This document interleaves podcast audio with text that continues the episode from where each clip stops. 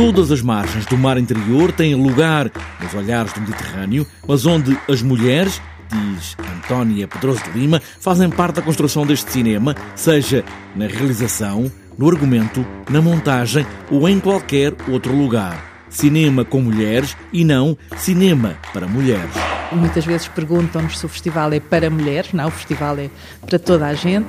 É um festival de filmes onde as mulheres têm um papel eh, central na construção do filme, seja através da elaboração do argumento do filme, seja através eh, da imagem, da fotografia, seja através da montagem. Montar um filme sabemos que pode dar filmes muito diferentes dependendo da montagem, seja através da produção ou da, da realização. Mantém as linhas de outras edições anteriores, mas este ano, Sara David Lopes, outra das diretoras do festival, foi criada uma nova secção para quem está a dar os primeiros passos. Recebemos eh, cerca de 80 filmes de escola e eh, entendemos que era pertinente agrupá-los separadamente numa competição própria. É a grande novidade deste ano em termos de programação.